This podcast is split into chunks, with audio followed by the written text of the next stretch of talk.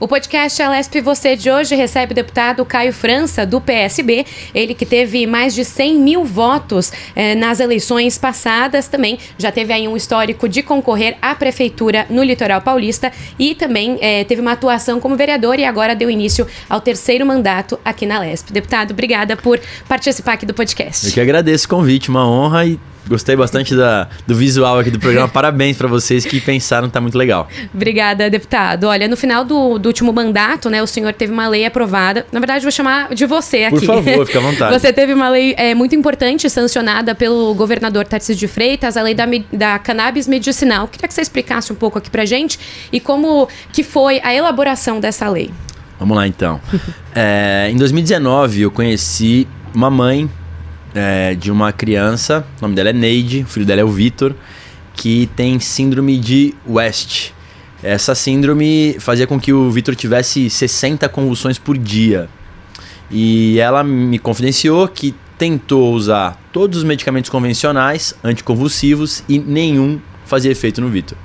Foi a partir de um médico prescritor que prescreveu a cannabis medicinal para ela isso também durante mais ou menos nesse ano, em 2019, que o Vitor passou a ter uma vida absolutamente normal, do ponto de vista de poder frequentar a escola, fazer o futebol dele, não convulsionar mais praticamente. Claro que ele continua, ele é, é, a síndrome de West dele acabou depois acarretando outros problemas, motores e tal, mas do ponto de vista de convulsão e de qualidade de vida, melhorou muito. Aquilo me chamou a atenção e me chamou mais a atenção o fato da Neide ter conseguido aquele medicamento mediante uma decisão judicial obrigando o Estado a fornecer. Uhum. E ela me falou: olha, Caio, deputado, tem outras algumas mães que eu conheço que compartilham desse mesmo desafio, porque não tem condição de pagar esses medicamentos, que são caros.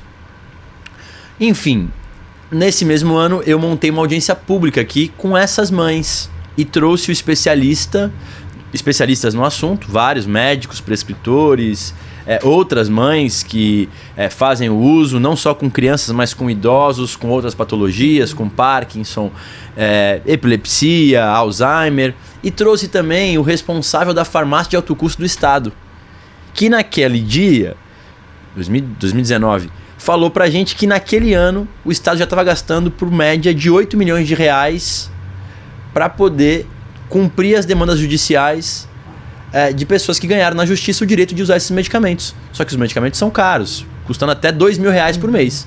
Impossível da esmagadora maioria dos brasileiros conseguir pagar. E aí eu falei, mas como assim? Ah, não, ó, é, não tem lei que respalde isso. Não, mas se não tem lei, eu sou deputado estadual, vou fazer essa lei. Ah, tudo bem, deputado, mas acho que é uma lei difícil e tal. A gente naquela, naquele ano é, conseguiu ter é, coragem, porque eu sei que é um tema uhum. polêmico ainda para alguns, por, por, desconhecimento principalmente. Protocolei o projeto e aí, depois de três anos e meio de tramitação aqui na Assembleia, eu consegui aprová-lo no final da última legislatura. E aí virou o governo eu queria muito que o governador à época, Rodrigo, tivesse sancionado. Ele optou por não sancionar, nem vetar, deixou para o governador Tarcísio.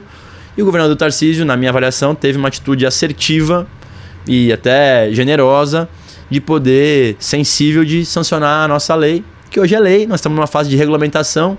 Ontem, inclusive, teve reunião do grupo de regulamentação. É, a expectativa é que em meados aí de, de maio a gente já tenha a regulamentação pronta.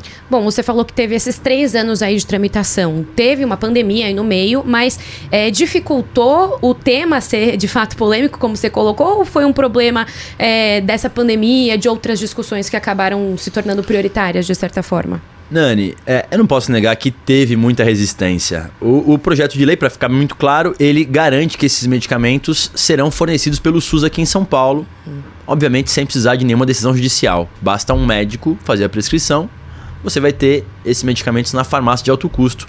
É o que a regulamentação deverá impor. Além disso, também o projeto de lei a lei agora garante a preparação dos médicos da rede, a capacitação de todos os profissionais da saúde em relação à qualificação para poder fazer essa prescrição. Dito isso, com certeza o projeto de lei foi um projeto que, assim, tive muita dificuldade de conseguir aprová-lo. Foram 20 pedidos de vistas na CCJ, sem que nenhum deputado que pediu vista mudasse uma vírgula do meu projeto. era somente vistas protelatórias para uhum. não deixar eu conseguir avançar com o projeto. É, a gente, à época, eu consegui aprovar a urgência desse projeto depois de tanta insistência. A CCJ não avançou, então eu consegui um, é, uma medida de urgência do projeto, o que me garantiu fazer uma, um congresso de comissões para aquele projeto específico. Ainda assim, no congresso de comissões eram 25 parlamentares. Eu tive é, acho que 18 votos favoráveis e os demais foram contrários no congresso de comissões ficou pronto para ser votado. Só que isso eu tô falando aqui depois de longos anos de tentativas, relator que não queria ser relator, aí trocava o relator, aí eu tentei né, acordar com, a, com o presidente para que o relator fosse alguém que fosse simpático ao tema. Uhum. Então, consegui também. Aí depois a outra briga foi para conseguir pautar ele no plenário. Eu consegui uma vez, a época a deputada Janana Pascoal pediu vistas Pediu, pediu vistas não, pediu verificação de votação. E eu sabia que se fizesse esse pedido, nós não tínhamos quórum naquele momento para poder votar.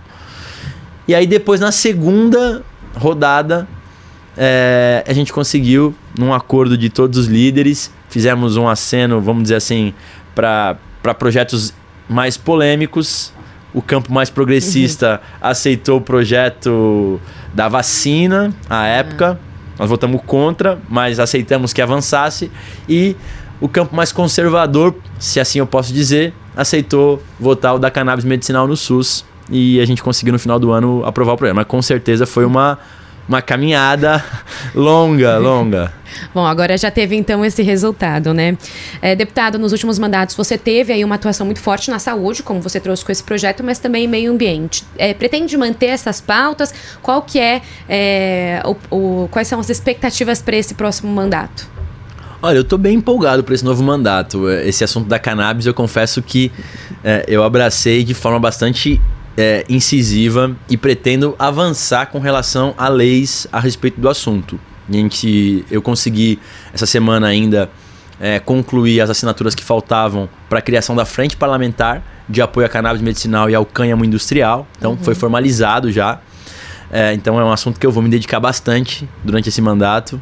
É, e estou muito feliz porque a repercussão em relação ao, pro, a, ao projeto foi gigantesca. Outros 15 estados protocolaram projetos idênticos ao nosso. O senador Paulo Paim protocolou um projeto idêntico ao nosso no Senado Federal. Então, é, várias leis acabaram, é, em decorrência do que aconteceu em São Paulo, avançando. Então esse é um tema que eu quero cuidar bastante, que envolve saúde, inclusão, que envolve inclusive quebra de preconceitos, né, de paradigma, porque Infelizmente, as pessoas tergiversam sobre o uso recreativo, uhum. né? E eu só trato do uso medicinal da cannabis uhum. aqui na Assembleia.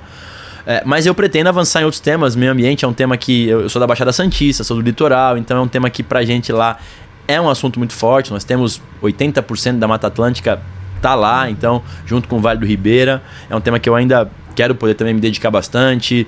É, a questão de transparência, a lei que, que trata disso, né? Porque eu acho que o orçamento público é um orçamento que ainda, é, pra gente que está aqui, já é difícil. Imagina pro cidadão que não sabe direito de onde vem, o que, que gasta e tal. Então, eu entendo que é um tema que eu é, quero poder ajudar, além de outros mais, como educação, qualificação profissional, geração de emprego e renda. Então, acho que esse deve ser aí o, alguns dos focos do mandato, mas também estou super aberto aí a, a, novidades que possam surgir no meio dessa caminhada e que me convençam a poder avançar. E algum outro projeto, né? A gente falou bastante dessa, dessa lei da cannabis medicinal. Qual outro projeto que você destacaria aqui pra gente?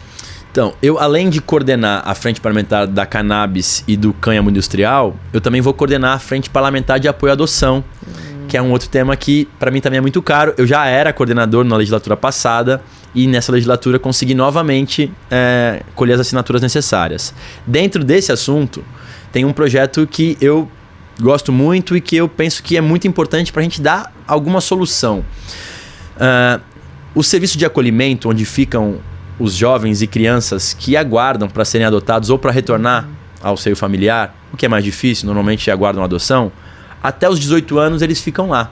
Completou os 18 anos, não tem para onde ir, não tem um serviço de acolhimento do Estado que possa proporcionar já para esse jovem, praticamente adulto, o que ele fará. Então, eu tenho um projeto de lei que cria as repúblicas acolhedoras, hum. é, onde esses jovens poderão ter uma vida é, digna numa, num local, uma moradia digna e participar de outros é, serviços do Estado, tanto de qualificação profissional quanto de assistencial, caso ele não consiga naquele momento arrumar um trabalho. É, a, a, questão da adoção, Nani, é muito forte, porque o que acontece hoje, não é só aqui em São Paulo, no Brasil, os pais pretendentes à adoção têm preferência para um recém-nascido. É. Então, depois dos 7, 8 anos, imagina dos 17 anos, é muito difícil você ter alguém disposto a fazer adoção. Só que essas pessoas estão aí. Né? Eles estão lá nos abrigos, nos acolhimentos e vivem uma vida toda.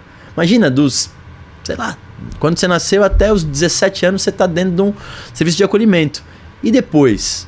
O Estado não pode, o, o, o, serviço de acolhimento não consegue, porque não dá para conviver um, um jovem, um adulto já de 18 com uma criança é. de 3, 4. Então, nós precisamos pensar numa solução. Então, tem esse projeto de lei que cria as repúblicas acolhedoras do nosso mandato, que eu pretendo me dedicar bastante, além de outras mais. É, tem vagas. É, para pessoas com deficiência nas universidades públicas, que é um uhum. desafio nosso ainda também, fazer a inclusão na USP, na Unicamp, na Unesp que são três referências do Brasil em relação à educação, mas que ainda falta incluir as pessoas com deficiência. Então, tem um projeto de lei tramitando de minha autoria, dentre outros que eu pretendo também me dedicar, mas esse assunto são assuntos que que, que, que vão aí com certeza nortear o mandato ao longo desses quatro anos. Bom, você falou dessa questão de adoção, né? Tem o PL 237 de 2018 também, da sua autoria, que é, determina o uso do nome afetivo de crianças que estejam sob guarda da família adotiva em escolas, hospitais, né? Nessas fichas aí de escola e hospitais. Queria que explicasse, então, como é que é isso na prática. Essa já é uma lei, na verdade, sancionada pelo então governador Márcio França. Isso que a gente recebeu uma demanda muito forte dos grupos de adoção, especialmente do grupo de adoção da Praia Grande, chamado Gala, que faz um trabalho maravilhoso lá no litoral, é, que me trouxe uma questão que eu, eu, nunca saberia se não fosse alguém que estivesse lidando ali com, com aquilo, né? É, as crianças, quando são adotadas, estão no processo de adoção, elas têm um processo de adaptação é, dentro daquela família. E o que acontece? A mãe, que está em processo de adoção, ela já tem aquela criança como filha dela. Só que é, o documento da criança ainda não foi oficialmente, uhum. do ponto de vista cartorial, finalizado. Então, é, a criança é chamada pelo nome da família biológica.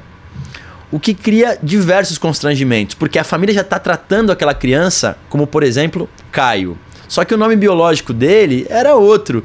Então, é, o nosso, a nossa lei agora garante que no serviço público e no particular, você tem que ter lá no preenchimento cadastral o nome afetivo, que é quando ainda não finalizou o processo de adoção, mas a mãe já está com a guarda daquela criança e ela já pode e deve ser chamada por aquele nome. Então, nós estamos, na verdade, antecipando algo que vai acontecer só que por várias vezes cria constrangimentos em planos de saúde. Estou falando do poder público, mas também serve para o particular, para as uhum. escolas particulares. Né? Imagina, é, você já tem ali o, o seu nome, eu estou falando só do nome principal, mas assim, até mesmo o sobrenome, sobrenome, né? A mãe quer que aquela criança leve o nome dela já, para ela poder também mudar aquele histórico de família biológica e tal. Então, uhum.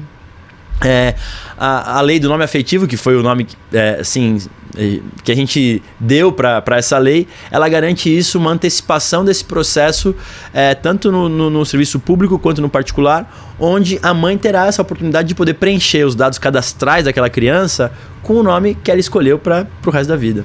Bom, agora falando sobre atuações nas CPIs, né? Você foi presidente da CPI das fake news. Então, queria saber quais foram as discussões nessa CPI e se a gente já avançou, né? A gente até conversava mais cedo que é uma questão muito nacional, mas está cada vez muito forte, né? É uma discussão muito grande. Então, a gente avançou? Tem alguma coisa que a Lesp especificamente consiga fazer? Pois é, Nani, esse é um tema, como você mesmo falou, que assim, não é só a Lesp, não é só o Congresso, o mundo está discutindo, né? exato. né? Então, assim, não tem, na minha opinião, visto tudo que eu vi na CPI, como presidente da CPI, não tem uma bala de prata para você uhum. conseguir resolver as fake news. É, é uma realidade hoje e o advento da internet, das mídias sociais, acabou trazendo muito mais facilidade para divulgação em massa de notícias que são falsas e que podem acabar com reputações. E não só acabar com reputações, como chegar a níveis mais graves. Eu falo porque eu sou da Baixada Santista e no Guarujá nós tivemos um caso uhum. de uma pessoa que divulgaram pelas, pelos grupos de WhatsApp da vida que estava fazendo, vamos dizer, é, magia negra com crianças, estava usando crianças para poder fazer, é, enfim, ritos aí que, que, que são espirituais e que poderiam colocar ali em risco a vida daquela criança, e isso foi divulgado num grupo de WhatsApp. Uhum. Bom, lincharam aquela pessoa e ela morreu. Depois foram descobrir que não era nada daquilo. Uhum. Só que como é que você vai, naquele caso, reparar o que aconteceu? Nesse caso, tudo bem, nós estamos sendo muito, é, vamos dizer assim, é, exagerado de falar num caso que é, aconteceu até a morte de uma pessoa. Mas se falam alguma coisa vai, de você que não é uma verdade, mas espalham um monte de. Como é que você vai depois conseguir é, recuperar aquilo que você perdeu? E isso nós estamos falando de pessoas físicas, mas podemos falar de marcas. Uhum. E as pessoas, porque algumas pessoas acham que nós estamos falando, ah, mas estamos falando só de político. Não. Para quem tem, por exemplo, né, sei lá, uma, uma, uma loja num bairro bem simples, de qualquer lugar. E alguém vai lá e dissemina uma informação não verdadeira a aquele respeito. Meu, se você não tá, você sabe como é que é grupo de WhatsApp, né, Nani? Todo uhum. mundo tem um uhum. grupo de WhatsApp. Sai espalhando e tal, sobre tudo. Vamos vou dar outro exemplo. Nós tivemos aí a, a pandemia. Tinha gente que espalhava que se você tomasse é, água com mel, limão e própolis de manhã, você tava livre. E aí, meu, naquele momento de falta de informação, nos grupos de WhatsApp, em casa mesmo, olha, toma aí, vamos tomar, porque, né? Enfim, então, assim, eu acho que é, não tem uma bala de prata porque é muito difícil de, de resolver. Por esse motivo, foi uma CPI tensa, hum. com um relator que, eu, que a gente decidiu e depois foi um outro relator. Foi na época, era o deputado Sargento Nery, que foi o escolhido, e o, e o, e o deputado Paulo Fiorilo acabou sendo, o relatório dele acabou vencendo dos outros. Uma baita confusão, e sem chegar num denominador, porque o, o que, que é fake news, o que não é fake news? Hum. Quem Não tem uma agência lupa para cada assunto que a gente está debatendo. Então, eu, enquanto parlamentar, é, apresentei um projeto de lei de educação midiática, uhum. onde nas escolas públicas e particulares nós teremos a capacitação dos professores e os alunos terão também a informação para ter o discernimento a respeito do que é uma, é, uma opinião ou do que é um fato real. Então, é, só assim, na minha concepção, nós vamos conseguir, a médio e longo prazo, melhorar essa, essa realidade mundial a respeito de fake news. Então tem um projeto de lei a esse respeito, mas eu confesso que assim é, não acho que nós vamos ter uma solução de bate pronto uhum. para fake news, porque é um tema muito mundial e que o mundo inteiro passa por isso, inclusive influenciando, aí já chegando aqui no caso das eleições, influenciando eleições nacionais, inclusive, né? Bom, você trouxe esse projeto aí das escolas, né? Recentemente a gente teve esse debate muito forte sobre segurança nas escolas. É, a gente vem ver, é, assistindo, né, disseminação de informações de que vai ter ataque em escolas, de que vai ter tudo Pronto. isso. Isso pode ajudar? Essa discussão também pode ajudar nisso? Acho que muito. É claro que você vai ter especialistas, talvez, que tenham opiniões diferentes uhum. a respeito desse tema, mas eu não tenho dúvida que a informação é o melhor remédio contra fake news. É, nós estamos vivendo aí um caos em relação às escolas e com razão acho que nós temos que ter medidas é, pontuais, enérgicas nesse momento. Mas eu entendo que a médio e longo prazo não vai ser um policial na porta uhum. da escola que vai dar uma solução, até porque isso está muito mais nos alunos do que em eventualmente invasões como aconteceu drasticamente lá em Santa Catarina, se eu não me engano, que aconteceu aquela catástrofe que eu mesmo fiquei. Minha filha tem cinco anos. Eu, eu, eu, fiquei três dias ainda remoendo aquele assunto que eu não, não sabia o que falar sobre aquela, aquele, né, aquela pessoa que fez aquilo. É, mas eu não tenho dúvida que assim, nós precisamos pensar em, tudo bem, soluções emergentes. E aí pode, podemos pensar, eu, eu já, assim, tô, tenho visto de tudo. É, é um, um controlador de acesso, é o, o detector de metal na, né, na, na, porta das escolas, onde as pessoas têm que passar para ver se a pessoa não está entrando com nada de uma, uma arma ou uma faca ou algum outro instrumento. Mas assim, é, há de se ter também é, uma conscientização a respeito de tudo, porque aquela criança está levando uma faca, muito possivelmente ela está lá em casa às vezes um pai que agride uma mãe e que tá, ou às vezes o pai e a mãe mesmo de forma assim incabível fala: "Olha, filho, o clima tá muito ruim, leve isso aqui para você se proteger". Como como quem acha que pode alguém de 10 anos se proteger com uma faca. Imagina. É. Então, é, é, eu entendo que assim, é, a educação midiática é uma solução é, para que a gente consiga ir na, na, raiz do problema, né? Que é na formação das pessoas no que diz respeito à questão das fake news. E aí, acho que tem outros temas que envolvem a questão da segurança nas escolas. Acho que psicólogo, né? A gente poder proporcionar isso para os alunos e para os pais. E claro, para a rede também, de profissionais, mas principalmente para os alunos que passam por diversos problemas. Os professores têm muita facilidade em detectar alunos que são mais é, é, ansiosos, que são mais violentos. Então, essas pessoas têm que ter uma oportunidade de poder falar: ó, você precisa ir num psicólogo. E aqui na escola mesmo você vai ter essa opção. Então, é uma medida que é uma medida é, completa, né? Não pode ser só achar que ah, vai ter um policial na porta da escola. É, daqui a pouco nós estamos também achando que vai ter que ter policial andando no meio do pátio armado e tal. Será que essa é a solução? Eu penso que não é uma solução que vá resolver o problema. Você participou da CPI da venda de animais. Queria saber qual que foi essa, quais foram as discussões e como é que ela surgiu aqui na, na LESP. Na época, o deputado Bruno Ganem foi o presidente daquela CPI, que era um militante da proteção animal. Eu também é uma das pautas do mandato, não é exclusiva, mas eu é, enfim, aprendi também. Eu tenho dois adotados em casa, então não, não eu particularmente decidi não comprar mais cachorro, porque eu entendo que pô a gente tem tantas, tantos para serem adotados que precisam. É uma, uma, uma questão minha. É, e claro que eu sei que já teve, inclusive, a tentativa de poder fazer a proibição da compra. O que eu acho que também não é o caminho, porque isso é uma, como eu disse aqui, é, é uma consciência do cidadão de poder falar: é, olha, eu acho que realmente eu quero. Só que isso envolve um pouco, as pessoas também querem, eu quero aquela raça, eu quero aquele né, modelo de cachorro e tal.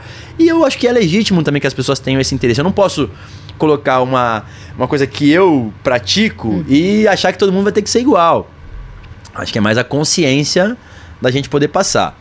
É, o que a gente se aprofundou naquele momento foram os canis clandestinos, uhum. que usam as matrizes, né? Uhum. As, as, as fêmeas, é, não tem vida. Não. Então ela só serve para procriar. É justo isso? Não é justo. Só que aí você começa. Talvez quem tá lá na ponta comprando um animalzinho lindo, maravilhoso, bonitinho, não sabe como é que isso está acontecendo. Então uhum. a gente é, criou uma legislação para organizar e regulamentar os canis aqui em São Paulo. Uhum é claro que gerou outros embates mais e tal. Eu, eu cheguei a participar no primeiro mandato que eu tive do uso de animais em estudos para cosméticos uhum. também. Chegou a época, a gente conseguiu fazer uma lei que proibia isso aqui, pelo menos das universidades públicas. Mas no que diz respeito à proibição da venda de animais, a gente chegou no entendimento como 90% das coisas na vida, que assim, tem canis e canis. Eu não posso também generalizar. Você tem lá um canil, por exemplo, que é, que tem uma baita de uma condição de poder é, respeitar o momento da fêmea, é, de poder perceber que eles têm que ter espaço. A gente chegou a ter fotos e imagens de canis que era um cubículo para 10 é. animais e uma fêmea. E o macho né, enfim, são animais, né? São cachorros irracionais. Então, a fêmea é, tá no cio, que a gente tá no período é. fértil, os machos vão lá e vão pegar a fêmea. E, e, e é justo isso também. Né? Acho que tem que ter um, um período para para cachorrinha poder se recuperar e uhum. tal. Então, é, a gente focou muito e eu acho que foi um bom enfoque. É, em relação a isso. Tivemos aqui é, alguns constrangimentos de, de donos de canis que vieram e que foram ali é, é, sabatinados. Uhum. Tivemos, é, inclusive, com, com escolta policial e tal. Então, rolou bastante, mas foi uma, uma boa oportunidade da gente poder tentar avançar na é, regulamentação dos canis, que foi o, a raiz do problema ali. Bom, e qual que está sendo a sua avaliação dessa nova legislatura, da vigésima legislatura? Eu acho muito cedo para fazer qualquer tipo de avaliação ainda, né? Eu sei que o pessoal gosta muito disso, jornalista Sim. tem muito disso. Eu já vi os 100 dias do Tarcísio, Ai, os 100 balanço, dias do Lula, o balanço. gente, eu assim, eu não sei. Primeiro, no caso do governador, ele não mandou nenhum projeto ainda para a Assembleia. Por enquanto é só expectativas de. É, no caso do Lula, muito parecido. Claro, tem sinais né? Especialmente porque no caso dos governadores e do presidente da República, ele já estão há mais tempo. Nós assumimos aqui é. esse novo mandato dia 15 de março. Então, tem quanto tempo um isso? Mês, Aí, um mês e alguns é, um dias. E pouco, é. Então não deu para sentir ainda como é que vai ser o clima, porque os grandes embates não começaram ainda. É, eu espero que a casa, e isso é uma defesa que eu faço desde o meu primeiro mandato, tenha a, a capacidade de poder fazer uh, uma autocrítica em relação uhum. a avançar com projetos parlamentares. Tem muita coisa boa aqui que pode mudar a vida das pessoas. E, e, eu sou uma pessoa que tenho muito isso, assim. É, os projetos que eu apresento, Nani, eu procuro é, ter projetos que criam impacto na vida das pessoas. Assim, sem é, é, equiparar, mas ah, o projeto de lei que muda o nome daquilo, muda o nome da. Enfim, acho que tem toda a sua importância, as homenagens são válidas. Mas assim, eu particularmente quero mais. Eu quero, né, assim, a gente falou aqui, a lei da cannabis medicinal no SUS, pô, é uma mudança de paradigma. E eu quero ir daí para frente. Então, eu espero muito que a casa possa fazer valer a sua produção legislativa, uhum. é, respeitando, obviamente, o governo no que constrange, no que incomoda, no que cria exageradamente um gasto novo. Mas eu acho que nós temos bom conteúdo de projetos apresentados que mereceriam ter mais destaque. Então, o que eu conversei com o presidente, inclusive foi eu, eu votei no, no André como presidente, eu falei, André, uma das coisas, cara, valoriza mais os projetos parlamentares, vamos colocar mais projetos para serem votados. Né? Esse negócio de ficar com um projeto por, por, por ano. Eu, eu sei que tem todo mundo. Mas então bota para discutir.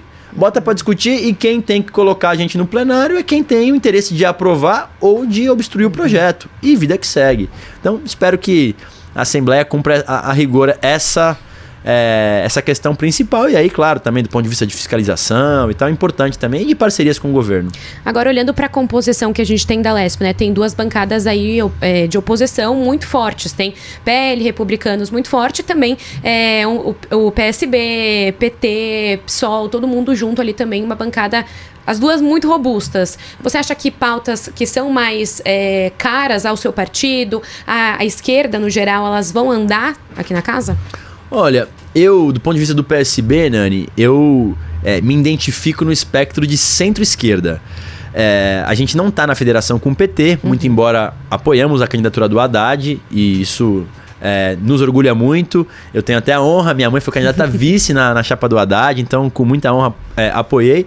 Mas é, entendo que pós-eleição é preciso ter uma convivência saudável e harmônica, dentro do que você falou, dos limites de cada um. Né? Eu, por exemplo, no que diz respeito a servidor público, eu tenho comigo que o servidor público já pagou um preço muito grande nas, na última legislatura com o Dória. Eu votei contra a reforma administrativa que ele fez, votei contra a retirada de direitos que ele fez. É, mas tenho comigo que é preciso melhorar algumas coisas em relação ao serviço público. Então depende muito do que o Tarcísio apresentar. Uhum. Né? Sobre privatização, que é outro tema que me parece que é, o governador tem dado sinais de que irá apresentar oficialmente o projeto aqui em relação, por exemplo, à Sabesp. Eu entendo que é, as privatizações elas são importantes em determinados serviços, mas tem alguns serviços que, na minha avaliação, são essenciais. E serviços essenciais devem ser é, públicos, na minha perspectiva. E a água, para mim, e acho que para todo mundo, é essencial. Então você ficar na mão do privado, onde você não sabe quanto você vai pagar. E com certeza a expectativa é de que aumente.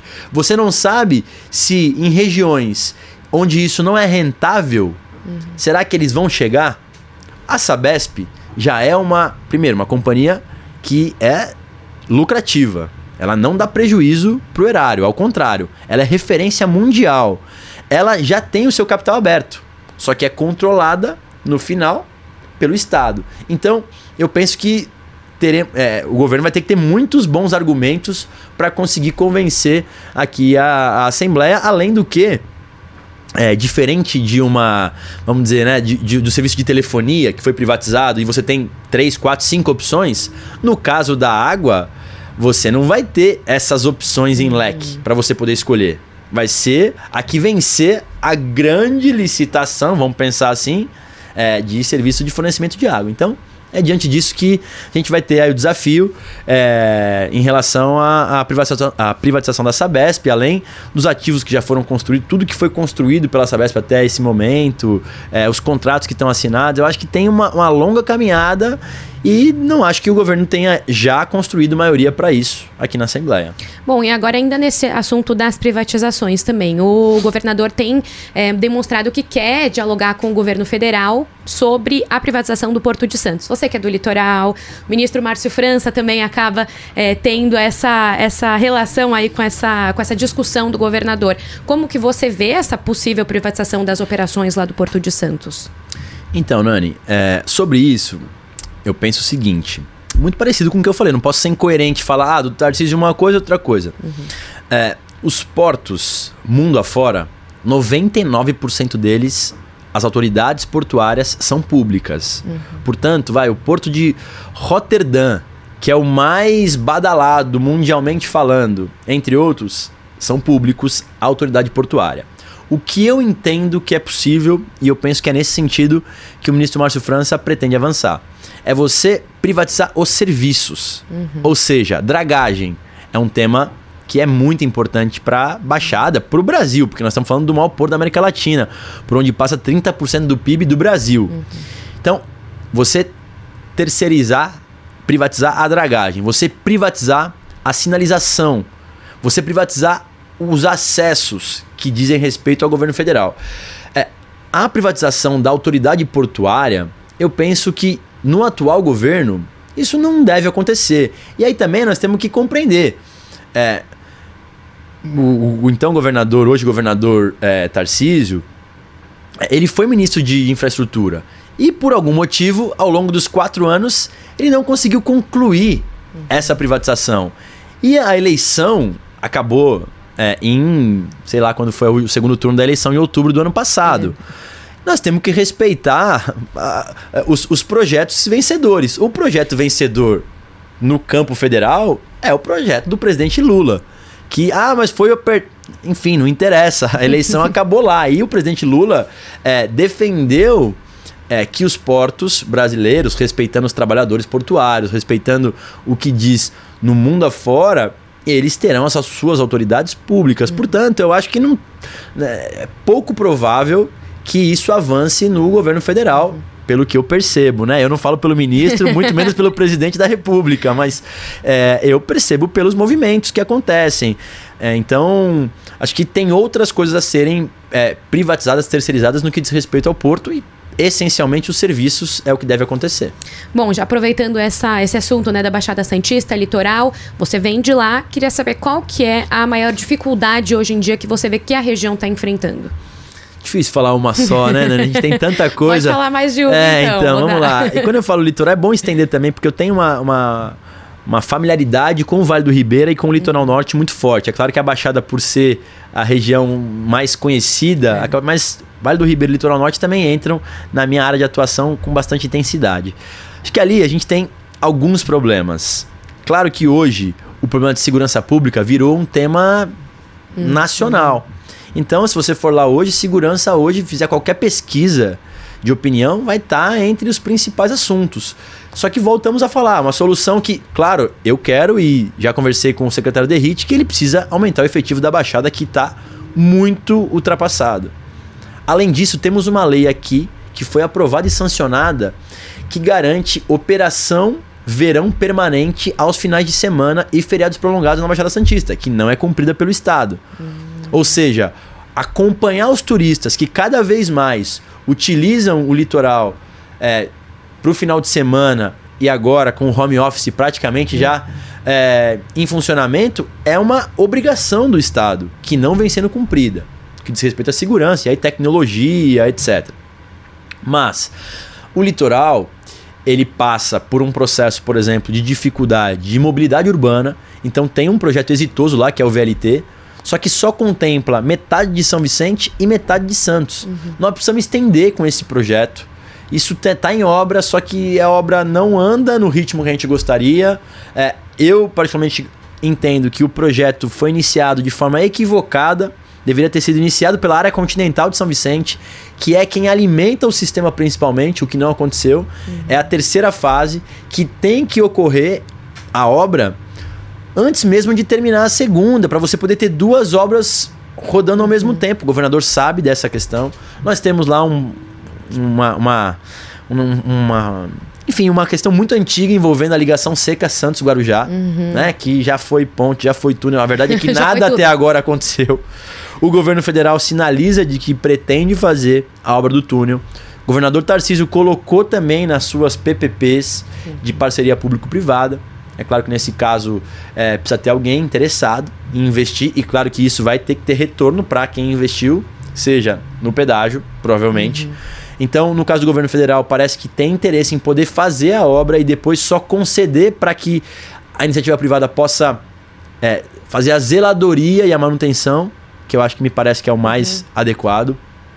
Então, é, segurança, mobilidade. E aí, assim, a geração de emprego que no litoral ainda fica muito dependente uhum. é, do setor de serviços muito restaurante, hotel, pousada, bar, quiosque, ambulante, é, que por, por consequência depende muito é, da sazonalidade do sol. Uhum. E a gente precisa ir além disso, né? Nós precisamos é, fazer com que a Baixada, com que o Vale do Ribeiro, o litoral, possa ter uma vida perene, independente do sol. A praia vai ser sempre o nosso atrativo principal para todos. E é com muito prazer que a gente tem que receber as pessoas. Mas nós precisamos pensar em alternativas que permitam que as pessoas que vivem lá, que escolheram morar, morar lá, possam ter oportunidade de trabalho. E isso envolve é, a ida de, de universidades, isso envolve é, pensar em ter. É, alguma parte de, por exemplo, a gente tem o porto, que já emprega bastante também, mas que possa ter algumas áreas de retroporto que, que auxiliem o porto em relação a isso, e aí você gerar é, emprego. Já para o Vale do Ribeiro é mais difícil, você precisa pensar no turismo como atrativo, mas é como eu falei, não pode ser o turismo só uhum. de janeiro. É. Você precisa ter alternativas. E aí isso envolve a história do litoral, né? A primeira cidade do Brasil, com, muita, com muito orgulho, é São Vicente. E a gente precisa. E isso tem Itanhaém, tem Cananéia, tem cidades que são históricas nesse litoral todo que merecem ser exploradas é, ao longo do ano todo. E acho que esses são alguns dos grandes desafios que nós temos na Baixada.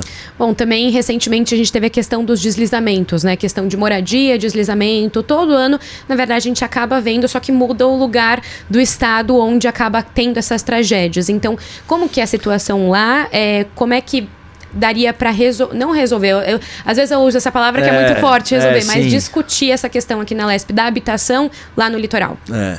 Então, por exemplo, habitação é outro tema que é fundamental para a Baixada Santista. A gente tem uma região em que ainda tem palafitas, por exemplo, pessoas que moram em submoradias uhum.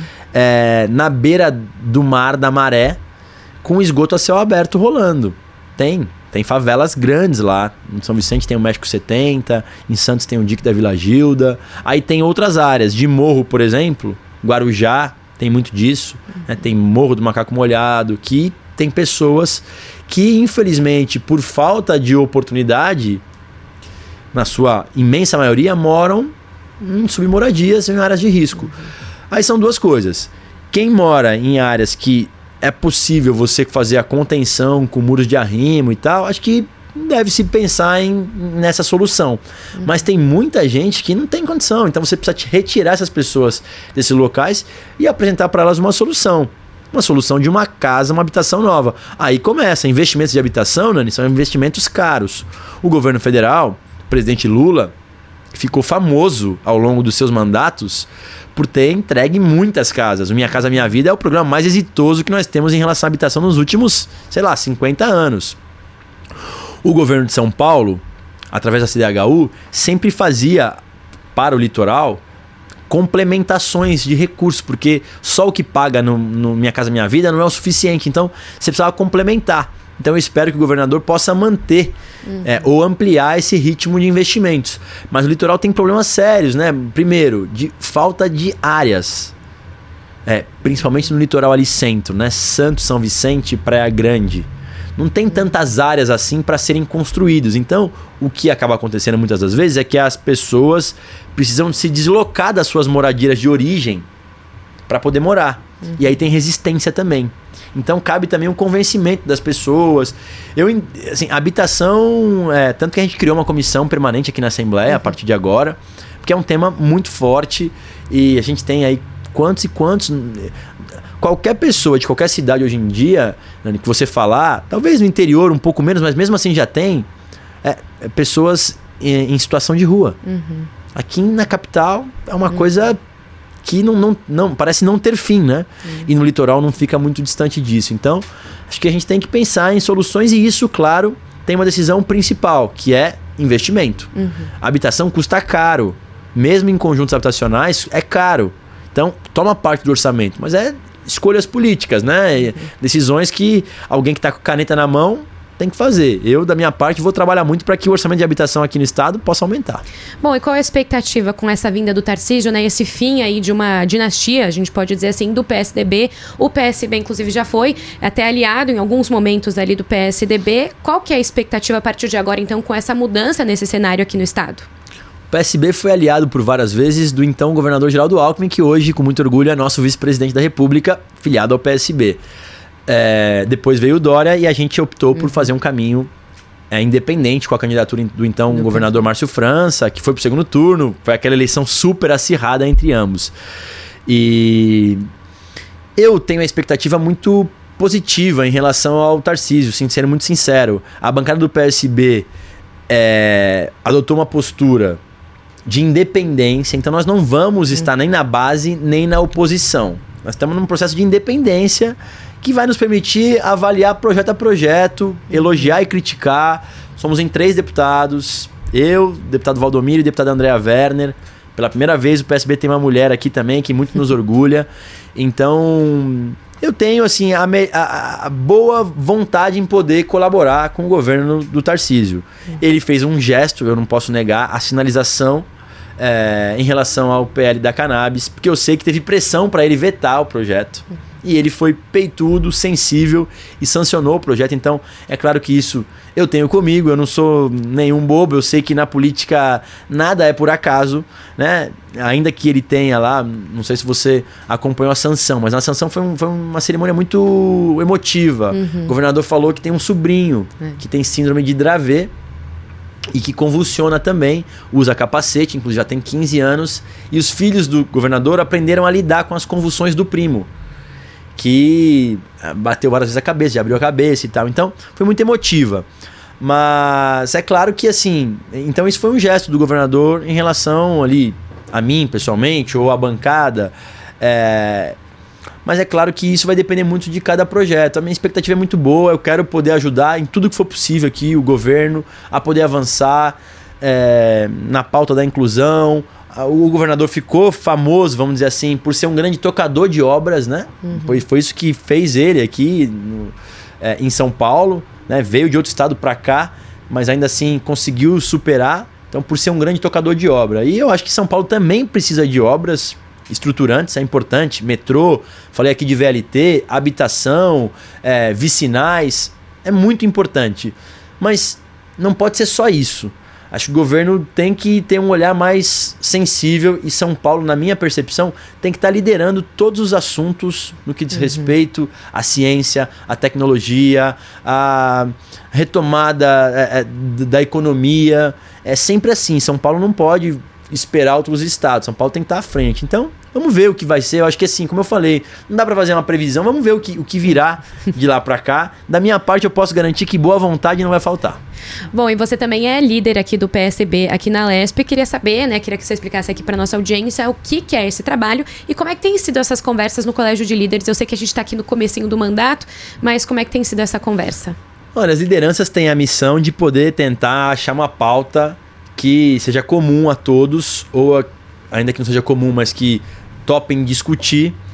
Uh, e claro, tem a missão de representar os seus parlamentares no colégio de líderes. Então, eu, como disse, vou defender que os projetos da Andrea e do Valdomiro possam sempre ser pautados. Uhum. A gente tem um processo aqui de, de, de tentativa de organizar isso, que não é tão simples, mas eu vou defender isso.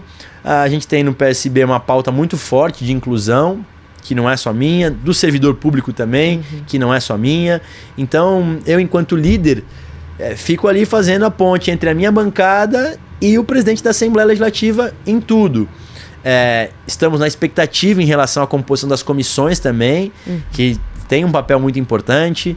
É, deveremos estar à frente de uma presidência de comissão que deverá ser a comissão de direitos das pessoas com deficiência. Uhum. É, então, eu, a gente está muito com a expectativa. Como eu disse, assim, como está tudo muito no começo, qualquer análise que você faça pode acabar daqui a uma semana não tendo é, é, é, sentido. Uhum. Então eu prefiro esperar um pouco, mas a liderança em si muito me honra. A gente pretende fazer uma liderança rotativa entre os três deputados, então todo mundo terá o seu momento de liderar a bancada. Então vamos ter tranquilidade em relação a isso. Bom, agora voltando para a sua trajetória política. Você começou como vereador e ainda participou de uma campanha aí à prefeitura. Sim. Como é que foram esses momentos? Comecei muito novo, né? Eu tô é, tô com 34 anos hoje, tô no terceiro mandato já. Eu fui vereador aos 20 anos em São Vicente. Disputei a eleição aos 19 e com muita honra lá fui o vereador na época mais jovem e mais votado da história da cidade.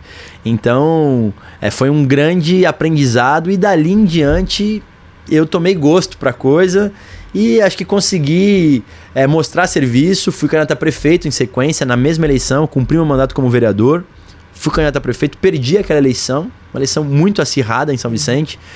É, o prefeito eleito à época teve 90 mil votos, eu tive 86 mil votos, então foi ali Nossa. muito apertado, mas também me serviu de experiência, porque nas derrotas você também aprende muita coisa, e na sequência engatei uma eleição de deputado estadual, que aí sim foi, foi muito forte, aí depois consegui a reeleição e tô nessa nova legislatura.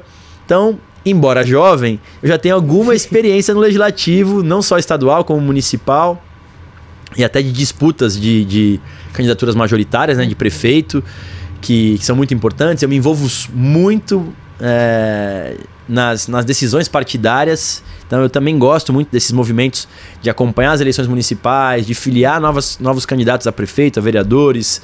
É, então, claro que nós saímos de uma eleição, já praticamente começa, começamos a entrar na outra eleição municipal, aqui na capital, eu defendo muito a pré-candidatura da deputada Tabata Amaral, uhum. que é minha hum. parceira.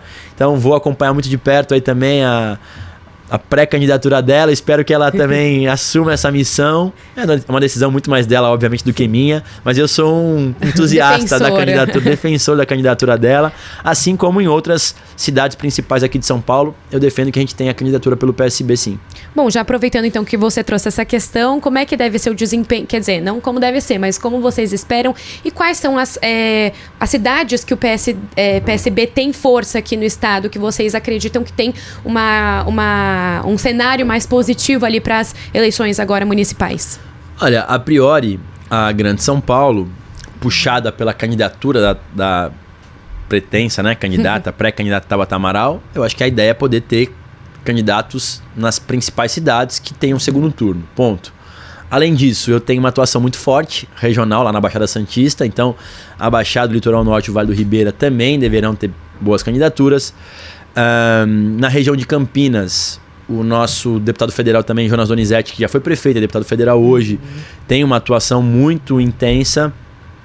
Uh, e no interior do estado a gente está com alguns coordenadores tentando melhorar o nosso desempenho. Eu acho que assim, é, o interior é o nosso grande desafio. Então, Valdomiro, que é de Rio Preto, já foi prefeito, é, vai ter essa missão. É, o interior é muito grande aqui em São Paulo, então ele é de Rio Preto, mas você tem outras várias regiões, Prudente, Marília, Araçatuba, Ribeirão Preto, enfim, a própria região de Campinas, que não deixa de ser interior também, Sorocaba, é, são os nossos grandes desafios em, em que eu pretendo é, me dedicar ao longo desses um ano aí que nós temos antes das eleições municipais também. Bom, aqui na nossa conversa você mencionou, né, a sua mãe, que foi candidata agora vice na, nas últimas eleições, junto com a Haddad, seu pai, ministro agora, mas já foi governador, já foi prefeito. A sua entrada na política foi, é, não por causa deles, mas eles tiveram ali uma mãozinha para te colocar na política? Minha mãe, a primeira vez que disputou foi agora, então é, minha mãe, é, ainda que professora, seja um, né? um, é, professora, um agente político desde sempre, mas só passou a disputar a eleição muito depois de eu ter entrado. Mas eu não tenho dúvida nenhuma, Nani, que a influência do meu pai no meu dia a dia, na minha convivência com ele, é, também me ajudou a influenciar e claro que ele foi quem me abriu as portas naquele primeira eleição minha de vereador. É, eu confesso para você que eu, particularmente, nunca imaginei que entraria na vida pública. Eu me considero tímido para a vida pública. É, é, minha interpretação, uma, uma autoanálise. eu queria fazer faculdade de turismo no começo, aí depois acabei enveredando para o direito. E foi na faculdade que isso é, aflorou. aflorou mais. Porque na minha faculdade, faculdade de Direito, uhum. tradicional, católica, para você poder disputar as eleições acadêmicas, você precisa formar partido. Eu fui fundador de um partido na faculdade, fiquei os cinco anos na diretoria do Centro Acadêmico Alexandre de Guzmão da Católica de Santos, depois fui vice-presidente da Atlética também. Então, a faculdade acabou também me forjando a tudo isso. Uhum. Então, foi uma mistura aí, claro, de relação ali familiar em casa, de acompanhar com a faculdade de Direito que me uhum. empurrou. No meio da faculdade eu me tornei vereador. Uhum. Já no, se, no segundo ano eu disputei, é, e aí no finalzinho do segundo ano eu já era vereador eleito. Então, tudo muito cedo para mim, né? Então, é, eu não tenho problema nenhum em poder falar sobre isso assim, é, porque o que eu entendo, né? Ele me abriu as portas. E eu tenho muito orgulho da trajetória dele, é ministro hoje, né? Mas eu tenho certeza que eu também consegui, com o meu trabalho, com a minha dedicação, com o meu jeito, poder manter essas portas abertas e abrir outras. E hoje, inclusive, abrir portas para ele. É, então, assim, é uma. Eu, eu também não. Né, ele está em Brasília, eu não consigo mais a mesma convivência que eu tinha há Aqui tempos atrás. É, se fala por telefone, vez ou outra e tal.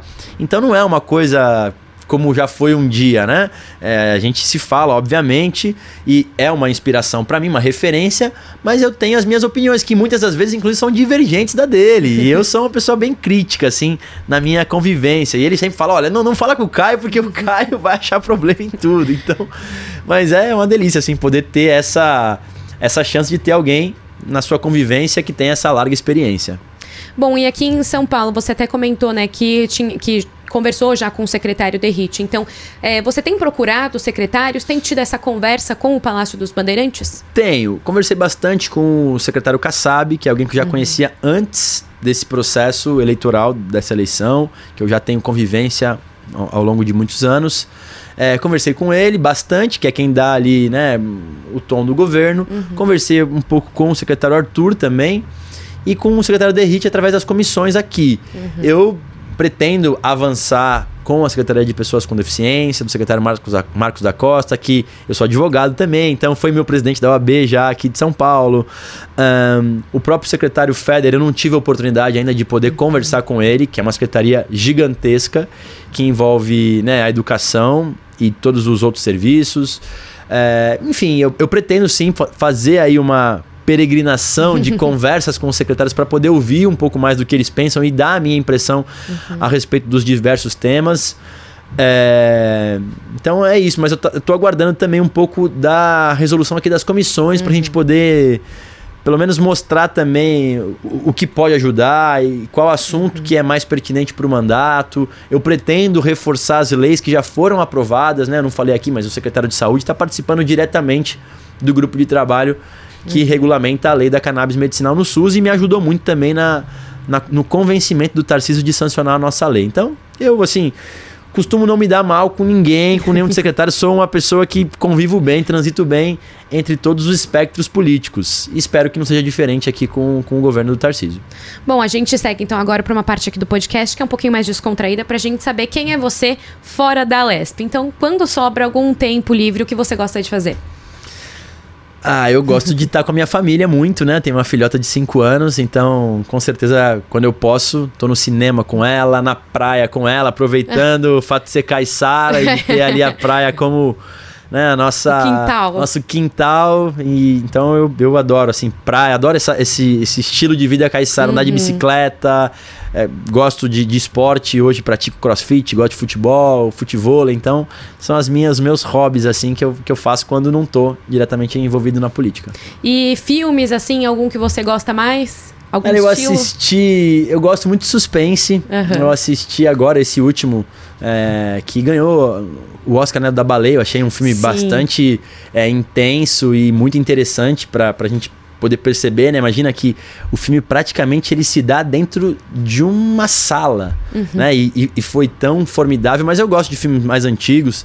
Eu tenho um que eu levo comigo, que é A Vida é Bela, que eu adoro. Que é um filme, se não me engano, italiano, que ganhou alguns Oscars também, que é, é um pai, né? Que ele tá numa guerra e ele tenta passar para um filho como se tivesse tudo bem. Então ele, uhum. ele, ele, monta todo um cenário e uma vida como se tivesse tudo bem para o filho não perceber o caos que, que tá acontecendo. Então eu gosto muito desse filme. Dentre outros, assim, mais suspense. Eu sou, além de tudo, assim, para esses filmes mais emotivos, eu sou chorão. Então, esses últimos, por exemplo, até da Disney mesmo, que eu agora com a minha filha assisto Assiste. todos, sei, uhum. os, sei todas as músicas e tal. Então, esses últimos eu acho que tem mensagens incríveis, assim, é, é, da família Madrigal, é, qual mais? Do Luca, é, desde a, da. Como é o nome dela? Daquela, daquela que, que é ruiva, assim, que tem. A, a Merida? Merida, acho todos, é, assim, todos essa. eles eu acho filmes que assim tem mensagens muito legais. Uhum. Aquele é, que é Viva a Vida é uma Festa, que é mexicano, meu, eu acho incrível. Esse então falou. também aprendi a conviver aí com filmes é, mais infantis, que já não são tão mais infantis assim, né? Eu me emociono com todos eles, então sou e como suspeito. é que fica essa, essa divisão aí de tarefas? Aqui na Lesp é a paternidade. Olha, eu tento ajudar em tudo, né? Segundas e sextas sou eu que busco na escola, é, costumo ajudar na lição de casa. Claro que a minha esposa, enfim, fica ali com a maior parte uhum. de levá-la na escola, de poder buscá-la, mas eu tento sempre poder compartilhar. E o tempo que eu não tô aqui, eu, eu, eu busco estar tá mais próximo dela, acompanhar ela tá numa fase aí de tentar achar o esporte que ela gosta, já foi pra patinação, agora a patinação ela curte, mas já foi do balé, já tentou a dança, agora falou que quer ir para as lutas marciais, circo, então vamos ver lá o que, que vai dar, mas eu tento sempre que possível também acompanhar um pouco, porque eu acho que assim, os filhos é a garantia da nossa eternidade aqui na vida, né? uhum. né? Então, enfim, eu, eu é, amo poder estar com ela, com eles, né? Com a, com, a, com a Fernanda também, com a minha família, minha irmã, meus pais. Sempre que possível é uma delícia poder estar com eles, com amigos também. E acho que a, a o, o, o, estilo de vida de quem está na praia uhum. acaba sendo um pouco mais como eu posso dizer assim, mais descontraído, né, uhum. né, do que as grandes capitais. Pelo menos é a impressão que eu tenho. Eu nunca morei em outro lugar, então vou só falar do que eu do que É, eu, eu nunca morei na praia, mas eu acho que eu concordo com você, que aqui em São Paulo mesmo é uma coisa eu mais, brincava, menos descontraída. Eu brincava com os meus amigos, porque eu durante muito tempo eu acampei aqui em São José dos Campos. Uhum. É, num acampamento que chamava ATS, que era acampamento Terra do Sol. E aí eu brincava com eles, que eu falava o seguinte, tipo, eu moro onde vocês passam as suas férias. Então, assim, Exatamente. né, eu tenho esse privilégio. e eu sei que é um privilégio poder morar na praia. Bom, e você então mora na praia, tem esse costume de ir bastante ali pro, pra praia e pensou em fazer turismo, né? Gosta de viajar? Tem viagens aqui pelo Brasil, pro exterior?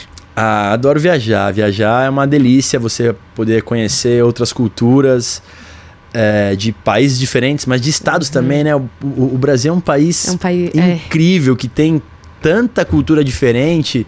Eu tive recentemente voltando, voltei aí a Salvador, né? Que fazia tempo que eu não ia e tá em reforma do mercado municipal. Eu já, como, como político, também começo a olhar as obras que estão acontecendo para ver o que, que tem lá de não moderno para tentar trazer para, enfim, para minha realidade. É, tive, eu não, não conhecia ainda Alagoas, então eu tive uhum. em Maceió também. É, que mais? Tenho programado aí uma viagem para América do Sul aqui no, no, durante alguns próximos meses para poder conhecer também países diferentes.